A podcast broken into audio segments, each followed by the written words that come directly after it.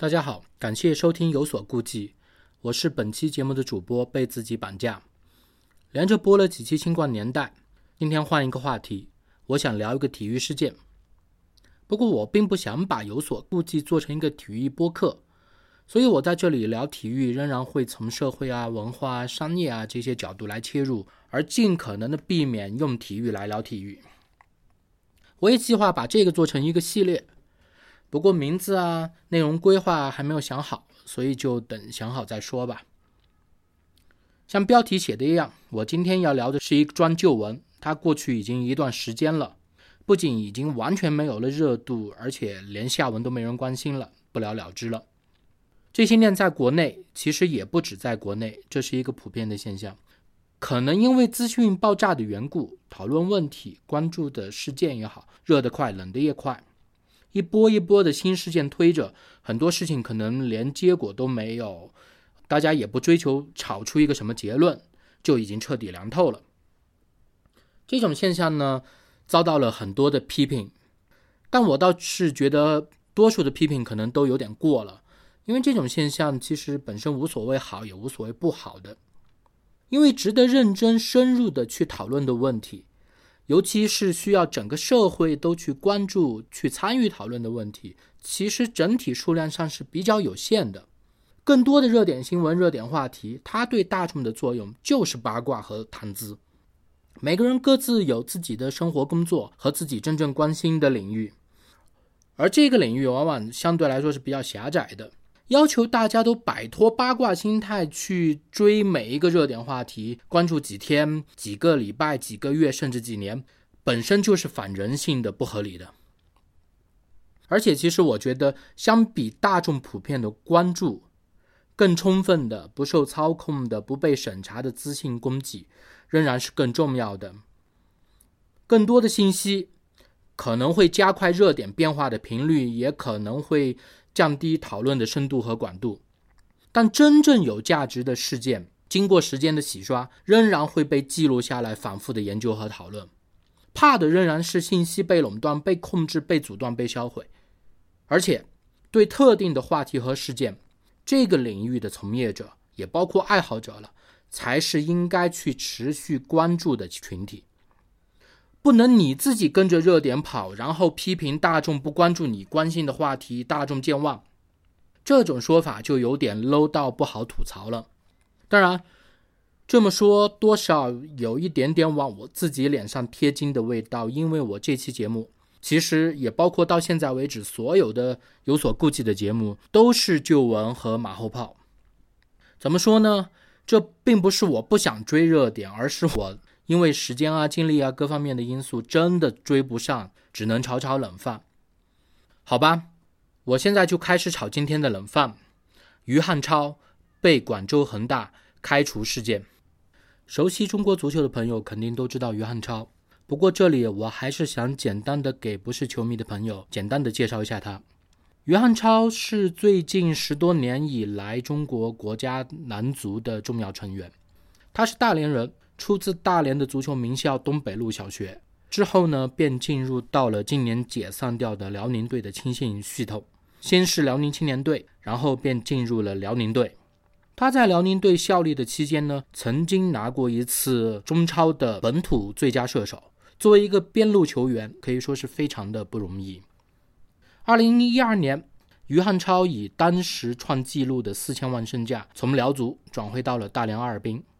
不过，仅仅一年多后，因为大连阿尔滨陷入到了经营的困境，甩卖当家球员，他和阿尔滨的另外一位国脚李学鹏一起，便以四千八百万的打包价转会到了广州恒大，一直效效力到现在。当时的转会费四千八百万，这个价格，不管是在当时还是在现在来说，都是一个白菜价、放血价、跳楼价。因为以当时的行情看，于汉超一个人卖六千万完全没有问题，而且不能算贵。如果考虑当时的市场上只有恒大一个大买家，如果按照后几年的情况，等什么嗯上海上港啊、华夏幸福啊、权健啊、国安啊、申花啊、苏宁啊这些球队都开始疯狂投入、大肆砸钱的时候，那么于汉超的身价炒到一个亿、两个亿，我觉得没有人会觉得是什么大的新闻。而且要提一句的是，按照国内媒体的一个普遍的报道，于汉超在广州恒大的年薪呢，应该是在大约税后一千五百万左右。人物就简单的介绍到这里，接下来呢，我们看看于汉超事件的整一个过程。四月十四号，一条视频在微博上上了热搜，在视频里面，于汉超涂改了他奔驰大 G 的车牌号。好玩的是什么呢？他涂改的不是车牌的尾号。所以说，他肯定不是为了规避广州单双号的限行的规定。之后呢，就有很多说法，比如说于汉超是为了飙车，要躲过超速的拍摄，所以去改车牌。但是开个大 G 去飙车，我觉得多多少少还是有点怪异了。所以我想来想去，我真是不明白他为什么要去改这个车牌。而且我后来一直关注嘛，就是他在他微博的道歉里面也没有说他究竟为什么要去改这个车牌。好玩的还有这条视频呢，最早是由于汉超的一个铁杆的女球迷用开玩笑的方式发在了他私人的朋友圈，是被其他人看到转到微博上才上了热搜。可以说这个女球迷完全没有任何的，比如说要陷害、坑害、举报于汉超的意思，就是开个玩笑。所以事发后呢，她也非常的懊悔啊，据说还去向于汉超进行了道歉。然后呢，这个女球迷她在一个恒大的球迷协会里面，这个协会呢在事发后还把她开除掉了。怎么说呢？这个过程也是槽点非常多，但这个不是本期的重点，我们就略过不说了。回到于汉超，随着这个视频的热转，特别是很多人都跑到视频下面去艾特广州警方之后，广州的交警部门在当天下午就把于汉超叫去了问话，调查相关的情况。随后呢，便传出了于汉超可能要被拘留的消息。但这个时候呢，球迷和媒体的目光呢，却从于汉超身上转移到了广州恒大队的身上。这是因为广州恒大有一个著名的三九队规，在其中的第三个九，也就是九开除里面有一条，如果球员违法犯罪，就要开除。所有的吃瓜群众这个时候都在关注恒大究竟是要挥刀开除掉于汉超，还是要打脸不执行自己制定的规定。时间就到了晚上的九点。广州公安的微博发了一条消息，确认于汉超违法，通报了对于汉超的处罚，罚款五千，行政拘留十五天，扣十二分。之后呢，没过多长时间，反正最长不超过半个钟头了，人民日报体育的微博就发布了恒大依照三九队规开除于汉超的新闻。不过好玩的事立马就发生了，广州公安和人民日报体育很快就删除掉了他们关于于汉超违法和于汉超被开除的微博，瓜一下子就变大了，立刻就出现了好几种说法，一种是说恒大手眼通天，不想开除于汉超，所以他们找关系去干预了警方的办案，于汉超可能没事了，而另外一种说法呢是说按照恒大一贯的做事风格。于汉超是肯定要开除的，但是呢，开除于汉超这个决定不是恒大俱乐部，也就是球队这边能做出来的，他们要层层上报到恒大集团，等许老板拍板之后才能开除于汉超，但这个过程可能需要几天的时间。还有一种说法呢，是说恒大其实已经做出了开除于汉超的决定。人民日报体育的微博报道的并不是一个假的新闻，但是呢。恒大不希望其他的媒体先来报道，他们希望要报也是自己报，所以他们去做了媒体和公安的工作，让媒体和公安等他们发了以后再发。后面这种说法呢，以和广州恒大有夙愿的体坛周报的大佬马德兴为代表。呃，事情呢很快就证明了马德兴的分析是对的，在当天晚上十一点多，恒大的网站和官方的微博发布了官方的通报。开除于汉超，处罚落定，恒大和媒体谁先发消息的小插曲也就没有人再关注了，大家的焦点都转移到了于汉超是不是应该被开除这个问题上。我整理了一下，主要有下面三种有代表性的说法。第一种呢，主要来自行业内，主要就是球员和教练了，像今年刚刚离开恒大的恒大以前的副队长郜林，早几年离开恒大的李帅。最近刚刚顶替了郝海东成为国足历史最佳射手的杨旭，都在恒大发布官方通告之前，他们就站出来发声。他们都认为于汉超这次犯了一个错误，而且是一个极其愚蠢的错误，应该受到处罚。但是呢，在处罚于汉超的时候呢，也应该考虑于汉超历年以来一直专心足球、低调做人、人品非常好这些因素。希望恒大能够给于汉超一个比较轻的处罚，更希望社会球迷能够更宽容的对待于汉超。而后来传出来的消息呢，恒大的主教练卡纳瓦罗呢，也在第一时间就在俱乐部内部替于汉超进行了求情。球员、教练的这些发言，加上不少媒体人的佐证，都说明于汉超是一个人品非常好又非常低调的人。而且我们发现，除了这些夸于汉超的身影，在球员、教练、记者里面，没有任何一个人或者一个身影出来影射或者质疑于汉超的人品有问题。在足球这样一个名利场里面，这可以说是非常非常难得的事情。第二种说法呢？他们支持恒大开除于汉超，理由就非常简单了：于汉超确实违法了，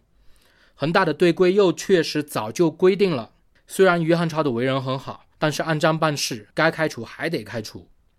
不过，在支持开除的人里面，他们的意见分歧还是蛮大的。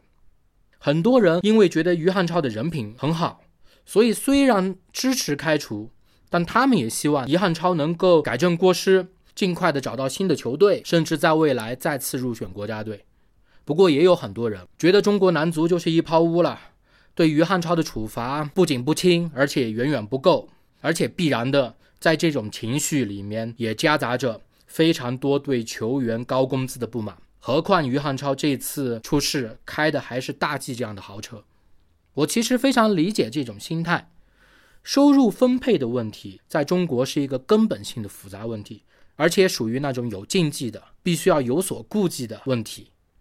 但相反，足球又正好是国内言论里面最开放、最少顾忌、最可以批评的领域，可以说没有之一。再加上中国男足惯常给大家低水平、低付出、高收入的负面形象。把收入分配这样的复杂的社会问题简化成骂中国足球、骂球员收入高、骂足球浪费钱，是非常合乎逻辑又非常容易做到的事情。所以呢，我觉得大家经常说国足制造负能量，但实际上呢，国足也消解掉了非常非常多的负能量。第三种意见呢，批评恒大开除于汉超，这种意见里面也有很多不同的声音，其中非常主要的一种。就是从法律层面理性、中立、客观地质疑恒大的开除行为。他们的论点主要有这么几条：一是于汉超违法的性质，因为于汉超受到的是行政处罚、行政拘留，而不是刑事处罚或者判刑，所以于汉超是违法，但他并不犯罪。而恒大的三九队规里面规定的开除条件是违法犯罪，所以他们认为用违法犯罪的理由开除违法不犯罪的于汉超，并不符合恒大自己的队规。二呢，是认为恒大的三九队规和劳动法、劳动合同法抵触了，也和国际足联的规定抵触了。这个规定是没有法律效力的。如果恒大要开除于汉超，就必须支付给于汉超违约金。这种说法呢，怎么说呢？我觉得多少有点想当然了。其实只要简单的把劳动合同法翻出来看看，对照一下条文，就会发现劳动合同法是承认用人机构内部规章制度的有效性的。严重违反企业内部规章制度是可以强制解除劳动合同，而且不需要支付违约金的。而且恒大的三九队规在条文上和劳动法也好，劳动合同法也好，并没有什么明显冲突的内容。至于说违法犯罪包不包括行政处罚，我觉得因为恒大三九队规本身描述的很模糊，这个问题当然可以争论。但是如果真到了法庭，必须要进行清晰界定的时候，那么我觉得最终的界定的权利和解释的权利也很难说不属于恒大。不过三九队规条文的粗放模糊，也就引出了另外一种对恒大批评的观点。就是恒大做事过于的任性，想怎么搞就怎么搞。批评者除了列举了恒大投资足球以来的一系列举动来证明恒大任性之外，还特别用了去年到现在几桩和处罚球员相关的事件来和于汉超进行对比。比如说，恒大开除了于汉超，但为何在去年又重金引进了曾经因为醉驾被刑拘，又因为改年龄被禁赛的张修维？恒大开除了于汉超，但为何在今年年初对违反了三九队规九开除里面第一条挑战主教练权威的规划球员小摩托费尔南多只是处罚人民币三百万？不过，从这两个对比，我其实并没有看出究竟什么是任性。主要是因为“任性”这个词的定义其实也非常的模糊，定位的界限也非常的不清晰，指向性也并不准确，太宽泛。它除了可以突出一种贬义之外，我觉得并不能呈现批评者要批评的内容究竟是什么。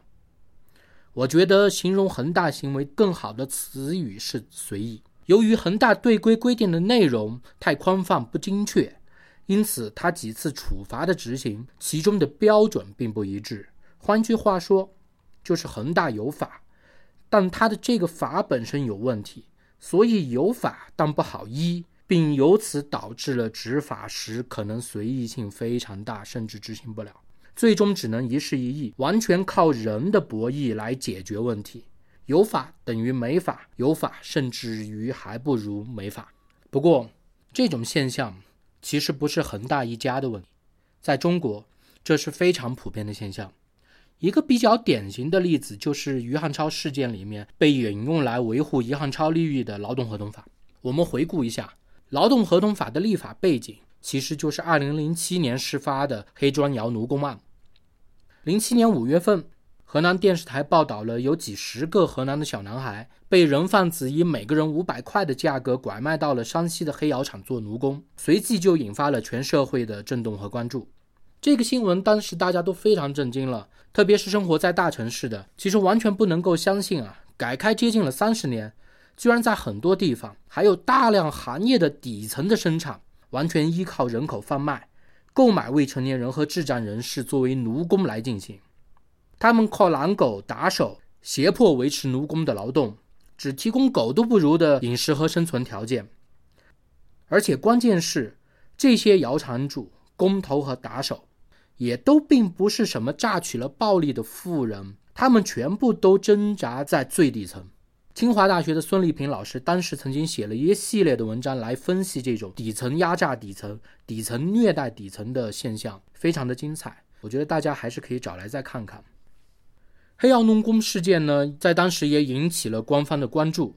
跨级省的打击黑砖窑、解救被拐未成年人的行动很快就开展了起来。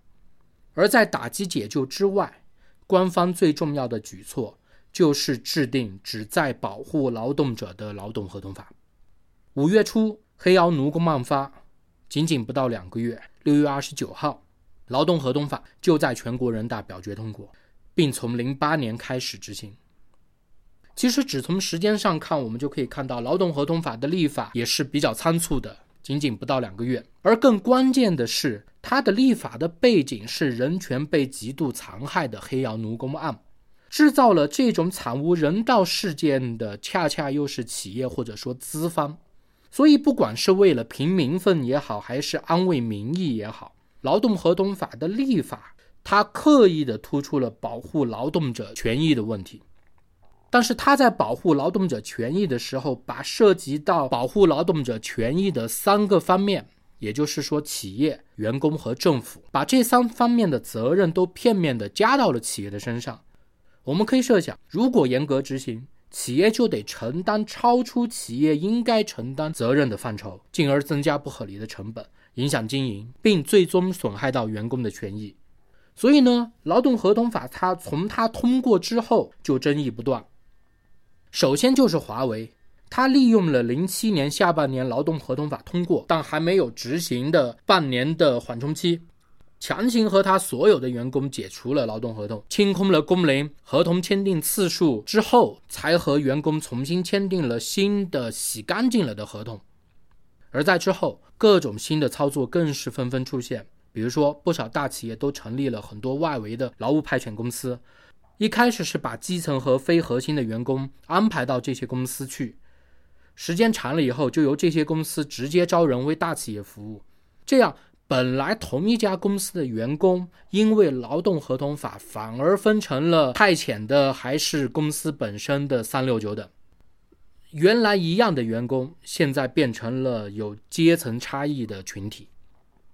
而其他的操作，比如说在合同期限上的，在签订次数上的，以及炮制所谓的员工的自愿申请等等，更是非常非常的普遍。虽然说这些打擦边球的做法未必真的损害了员工的利益。但造成这些不必要行为的劳动合同法没有起到保护员工的作用，却也是毫无疑问的事实。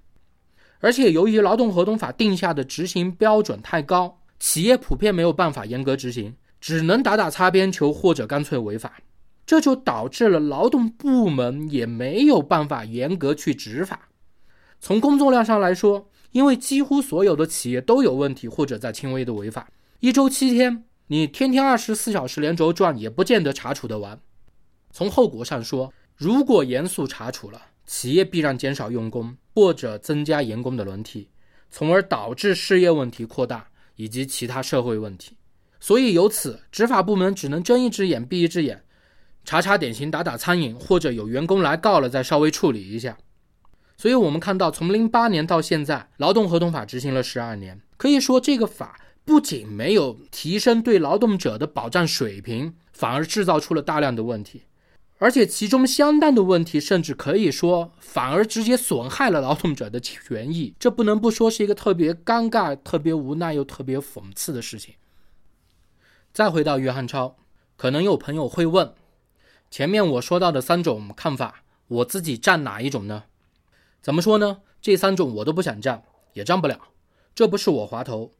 更不是说我要抢占什么制高点，而是从于汉超被开除的那一天起，我一直在想的问题是：开除于汉超，利益受到损害最大的究竟是不是于汉超本人？我的答案是不是，不是于汉超。理由其实也很简单，尽管于汉超已经三十三岁了，而且去年刚刚大修过，但以中国足球后备人才的现状。于汉超仍然是目前国内最为出色的左边锋和进攻型左中场。他被开除之后就恢复了自由身，不仅不会缺少下家，而且因为不需要转会费，除了丰厚的工资，他说不定还可以拿到一笔数字不会低的签字费。当然，因为足协限薪令以及其他球队投入规模，于汉超要想再拿到在恒大时期一千五百万这么多的工资，呃，应该说肯定是不可能了。但是大几百万。甚至足协规定的新签约的顶薪一千万仍然是有可能的，加上签字费，他的损失其实是在可以接受的范围之内，而且会比看起来更轻的处罚，比如说三停，也就是停赛、停训、停薪，要更加的轻。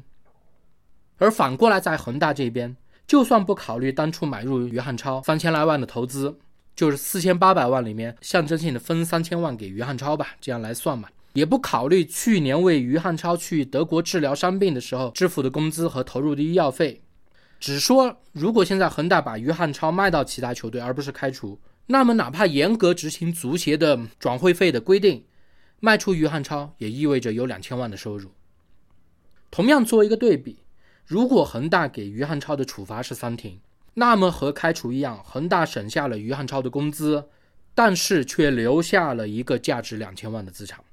可以说，形式上更严厉的处罚开除，不仅没有起到最严厉的处罚效果，反而还把自己伤得不轻，非常非常的尴尬。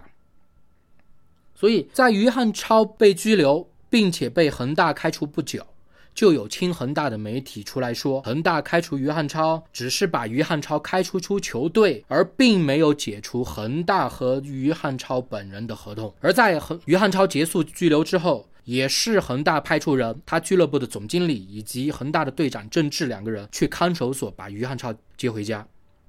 这些新闻呢，我觉得没必要过度的解读，但是其中包含的善后不义的意思是非常明显的。而不好善后的原因，其实就是恒大处罚于汉超，结果却伤到了自己。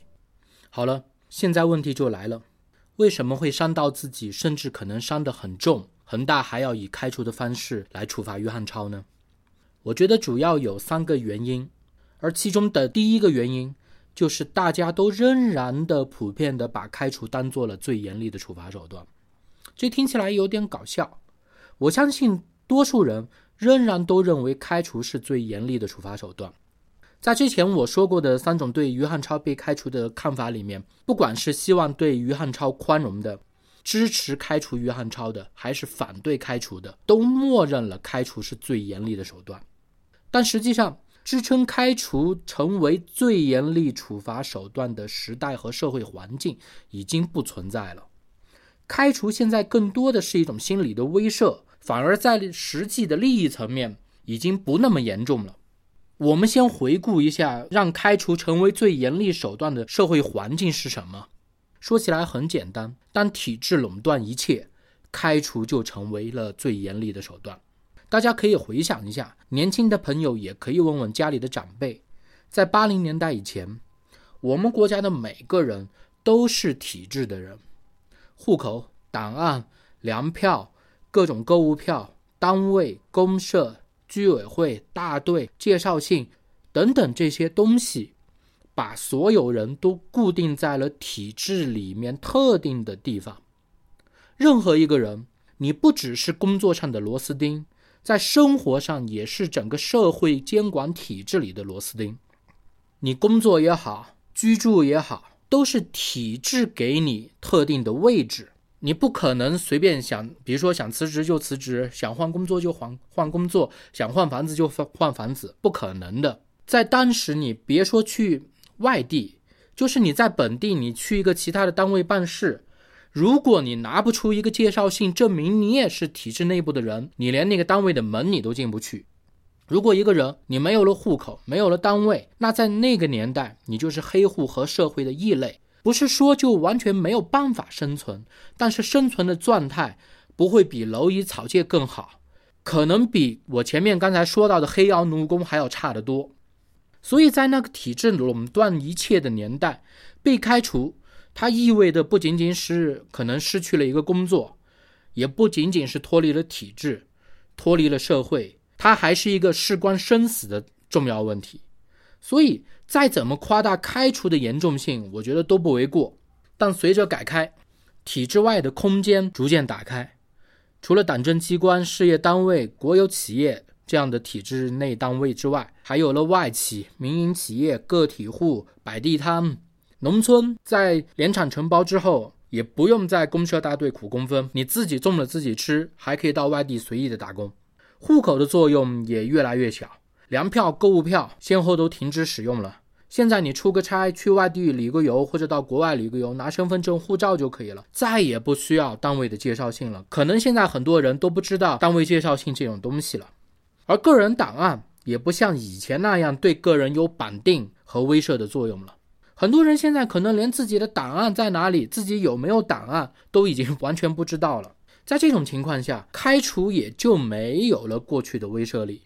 以前被开除了就是生和死的问题，现在被开除了，如果是被机关啊、国企啊这些开除了，并不影响你去做个小生意啊，或者去民企啊、外企啊打个工，生活的路子还在，甚至还很宽。而如果你是被民企开除了，其实怎么说呢？我都想不出这个民营企业为什么要用这种噱头来处罚一个人，完全没有任何意义。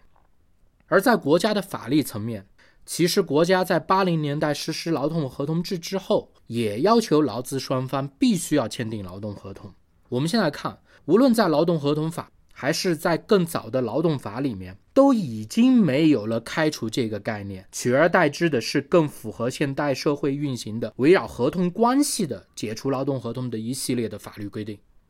可以说，现在除了可能开除党籍以及开除公职这种之外，在一般的社会生活里面，开除已经近乎于一个历史概念了。第二个原因，怎么说呢？开除于汉超，最让恒大为难的不是别的，正是于汉超的资产价值。在职业体育里面，运动员除了是球队的员工之外，他更是球队的资产，而且是核心资产。比如恒大俱乐部，因为它是上市公司，所以可以去查它的年报。只要去看它的年报，就会发现，在它的年报里面，恒大最主要、价值也最高的资产是无形资产。而这个无形资产其实就是他的球员，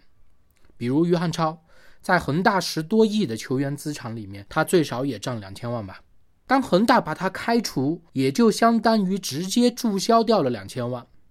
考虑到恒大开出的条款有九条之多，而且其中包括了比如像抽烟喝酒这种很容易犯的条款，还有消极比赛、挑战主教练权威、违反职业道德、损害球队形象这种泛泛而谈、缺乏具体的标准又非常容易被社会情绪绑架、逼你就范的条款。所以，如果我是一个准备买恒大足球股票的投资者，我看到了这么多公司自己设置的、随时可能发生的、每次发生又都属于意外的，而发生之后就会导致资产直接被清零的公司的内部规章制度，我除了捂紧口袋，我只会躲到一边去笑。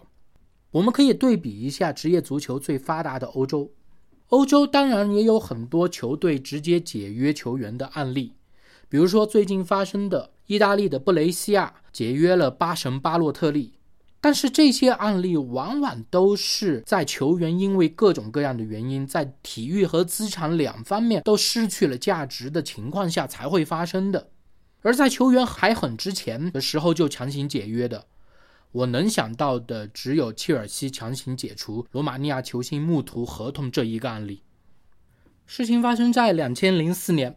在零三年夏天，刚刚才以当时的高价一千五百万英镑转会到切尔西的穆图，在一次赛后的药检里面被查出服用了可卡因，英国足总随即就给了穆图禁赛七个月的处罚。切尔西呢也根据这个禁赛，在零四年的十月份和穆图强制解约。穆图当然很不满，就开始向英足总上诉，但他在上诉的时候也没闲着，很快，在零五年年初。他便以自由球员的身份和尤文图斯签约，加入到了尤文。一年多前花了一千五百万镑的切尔西，一分钱都没有捞到。发现吃了大亏的切尔西，这个时候才醒悟过来，花了大半年时间准备之后呢，在零六年，切尔西正式起诉穆图，要求穆图赔偿切尔西损失掉的穆图的转会费一千七百万欧元。几年之后呢，又起诉尤文图斯，要求尤文图斯赔偿他穆图的转会费两千一百万欧元。这两个官司呢，切尔西诉尤文图斯呢，经过两审，在一五年以切尔西败诉、放弃赔偿，并且支付所有的法律费用告终。而切尔西诉穆图呢，官司来来回回，多次起诉上诉，最终呢，从体育法庭打到了欧洲人权法庭。最终，最终呢，在二零一八年十月份，才由欧洲人权法庭最终裁定切尔西胜诉。虽然切尔西赢了，但是这个官司打了足足十二年，期间花费了多少费用？除了切尔西，外人都很难估算。而且按照媒体的报道，穆图可能无力支付一千七百万这么多的赔偿。最后，切尔西究竟有没有收到钱？收到了多少？到现在其实没有任何可靠的报道。除了面子之外，切尔西在整个官司里面收获到的东西可以说是微乎其微，很难说了。而且在考虑，就算切尔西收到了一千七百万，但一千七百万欧元在穆图加入切尔西的零三年，它是一个可以买到一流球星的高价。但到了现在，在现在的转会市场里面，一千七百万不一定能够买一个抗饮水机的替补。可以说，切尔西解约穆图亏得很大。切尔西其实有无数更好的处理办法，比如他不解约穆图的话，他可以等到穆图竞赛期满，从转会市场上把穆图卖掉。按照穆图后来从尤文图斯转会佛罗伦萨的价格算，他可以收到七百万欧元。如果考虑尤文卖穆图到佛罗伦萨的时候，正好是尤文因为电话门降级，尤文卖球员的时候身价都打了折扣，那么说不定切尔西能收到的是九百到一千万欧元。这个价格在当时至少可以买一个不错的轮换了，绝对比打旷日持久的官司要好得多。这其实也是其他欧洲球队很少的使用开除来对待球队里面的麻烦球员、问题球员的原因，因为得不偿失嘛。不过切尔西最后呢还是选择了解约，我觉得这和切尔西有一个来自前苏联的老板阿布拉莫维奇有关。我想，阿布至少在他的少年时代、青年时代，一定对开除是有着很深刻的印象的。我们再回过头来说恒大，可以说恒大的问题就在于他忽略了球员的资产属性。他的三九队规呢，是在用管理一般员工的方式去管理了像球星这样的明星制工作者，不出怪事才是真的怪事。不过这里面其实隐藏了一个非常非常残酷的现实，就是全社会说了好几十年的要重视人的价值，以人为本，但可以说除了少部分人，多数人仍然是不可能被以为本的。少数人是资产，多数人还是螺丝钉这样的低质易耗品。举个不一定合适的例子，所有的中国企业的企业家、生意人都在说人才很重要，也到处都在讲人才重要，心里面也在想人才重要。但是，你让他们花一个员工一年的工钱去请领导吃顿饭，他们不会心疼，眼都不眨；但是拿同样的钱去给员工加工资或者发奖金，他们可能就要犹豫很久。这不是他们知行不一，更不是犯傻。而是在现在的社会运行结构里面，花钱行贿得到的收益整体上肯定是要大过投资在人身上的，而且确定性也高得多。这其实是现实，人很重要，但落实到具体的有名有姓的人身上，绝大部分情况下就没那么重要了。人有很强的能力，但是具体到某某某身上，绝大部分情况下又都没有谁的能力强到无可替代。大家不是经常都说世界离了谁都照样转？正是因为有了这种现实，社会达尔文主义才有了市场。社达其实就是把整个社会的现实都极端化了，少数人主宰一切，多数人只配做草芥，而社会的规则则是你死我活的丛林，没有任何的温情。也正是因为这种现实，心灵鸡汤也才有了这么大的市场。因为普通人需要安慰，也需要激励。何况鸡汤的很多说法本身是对的。鸡汤被诟病的原因，仅仅是因为很多鸡汤很多人看了，但却做不到。很多人都分析鸡汤对，但做不到这个问题，也有很多解释了。比如说鸡汤做不到，是因为看鸡汤的人只看不跟着做。比如说，看鸡汤的人看的太多太杂，做不过来了，反而什么都没做到。比如看鸡汤的人都太追求捷径，反而不注重更重要的基础性的问题等等。这些看法都对，我也都同意。不过，我觉得鸡汤还有一个更关键的问题，就是鸡汤只片面地强调了个人的努力，而在事实上，人的价值的发掘和提升，除了个人的努力之外，还需要整个社会结构、生产结构、经济结构的变化来推动，而这是一个历史性的缓慢过程。这当然不需要再去论证了，大家只要去看看历史。从近的说，文艺复兴、工业革命，能到中国的改革开放，每次个人价值的大的上升，伴随的都是整个社会的巨大变化。而这几年，为什么在我们社会里面不断的在讨论阶级固化、中产恐慌这些话题和现象？其根本也是因为社会经济的增长速度下降导致的，社会的结构不变化了，整个天花板就铸成了。所以，尽管社会的变化是缓慢的、宏观的，普通人可能很难去影响、去推动的，但是如果不去关心社会，尽自己所能的去发声、去推动这个社会，那么最终我们只能被困在一个社会锁定的囚笼里面，失去发展的机会。扯远了，回过来，前面说了开除的利弊，当然主要是弊端了。这些我相信恒大在做出最后的决定的时候，一定都想到了。但恒大依旧开除了于汉超，这又是为什么呢？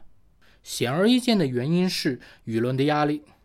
前面在回顾于汉超事件过程的时候，我就提到了，当于汉超被广州交警叫去谈话的时候，大部分媒体和球迷关注的焦点就已经变成了恒大是否要按照他的三九队规开除于汉超了。可以做一个假设，假如恒大最后没有开除于汉超，那么对恒大的批评会比现在要大得多。媒体、球迷同样可以举出很多例子，证明恒大习惯性出尔反尔、轻罚于汉超很任性等等。不夸张地说，在于汉超被调查到恒大处罚的几个小时里面，整个舆论的氛围就是在盼着恒大开除于汉超，或者说就是在逼恒大开除于汉超。但是呢，把开除于汉超的责任推给媒体、球迷，显而易见又是不对的。造成媒体球迷围观加鼓噪的根本原因，其实就是恒大三九队规以及恒大一段时间以来的很多争议性事件。这里必须要说明的一点是，恒大是我个人认为中国足球职业化以来最优秀的球队。除了成绩，更重要的是他优秀的管理和运营。能拿出来和恒大比一比的，我觉得只有甲 A 时期的郁智飞时期的上海申花。以及王健林时期的大连万达，